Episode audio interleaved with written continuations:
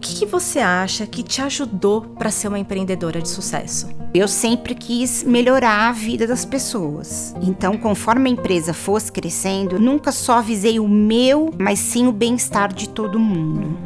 Como é que surgiu essa vontade de ensinar as pessoas? A forma como você faz as flores, os arranjos? E isso surgiu depois de bastante tempo de profissão. Eu sempre falo para os alunos: não queiram sair daqui depois de um, dois workshops, começar a dar aula, porque vocês vão se queimar. Isso envolve conhecimento, envolve prática. Eu tenho colaboradoras lá que são floristas que têm 30 anos de profissão. Você precisa de muita prática. E depois de anos que eu fui, me senti apta a ensinar. Então, com duas aulas, seis meses trabalhando com flores, você não vai estar apto a ensinar ninguém. De jeito algum. Às vezes ainda tem algumas coisas que eu falo, as meninas falaram.